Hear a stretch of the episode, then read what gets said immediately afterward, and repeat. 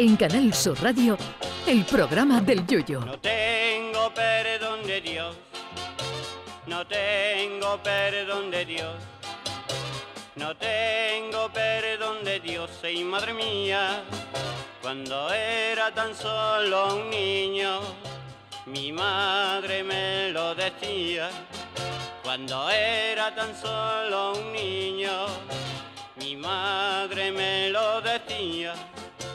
No tengo perdón de Dios, no tengo perdón de Dios, no tengo perdón de Dios.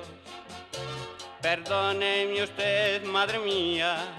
Si hay algo con lo que convivimos a diario no es nuestra pareja, que también, sino las contraseñas. Y precisamente hoy se celebra el Día Mundial de la Contraseña. Antes de la llegada de Internet, eso de las contraseñas estaba reservado a los espías, pero desde que la red llegó a nuestras vidas, tenemos contraseñas para todo. Y como en el móvil tenemos cientos de apps más las que tenemos en el ordenador, pues resulta una locura tener una contraseña distinta para cada una de ellas. Y claro, como solemos usar la misma para todo, pues luego pasa lo que pasa. Pero en esto de poner contraseña hay gente que tiene menos imaginación que el chef del McDonald's. Y pone, por ejemplo, de contraseña 1, 2, 3, 4, 5 y 6 o donde ponen password, ponen de contraseña password.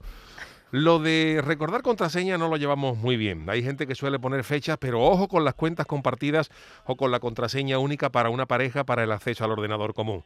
Hace tiempo vi una viñeta donde un señor intentaba entrar al ordenador y le preguntaba a su esposa, cariño, ¿has cambiado la contraseña al ordenador? A lo que ella contesta, sí, amor, es la fecha de nuestra boda. Y en la última viñeta se ve al gacho murmurando, me cago en su puñetera madre. si se pone una única contraseña para todo, hay que poner una que sea más difícil que hacer gárgaras con una hojaldrina. Por ejemplo, si ponemos de contraseña el nombre y el número del jugador del Atlético de Madrid, Brusalico 24, eso le dan el premio Nobel de Informática al que lo descifre. Otra posibilidad es de poner de contraseña todo junto Arnold Schwarzenegger, pero bien escrito, que al que deletree eso sin equivocarse le dan un viaje a Nueva York con todos los gastos pagados para él y su pareja.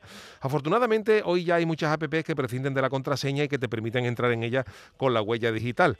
Pero ojo con esto, porque como te cortes la yema del dedo con el cuchillo cortando chope, te puedes desgraciar la huella dactilar y te dice la app del banco que ahí va a entrar tu hermana la mayor.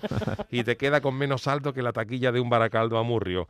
Acostúmbrense a poner contraseñas imposibles, como por ejemplo Cádiz 14 Valle de Municero, que eso no se nos ocurre ni al más optimista de los cadistas. También se puede poner de contraseña lo que nos queda en la cuenta final del mes con el nombre del banco primero, por ejemplo BBVA 000014.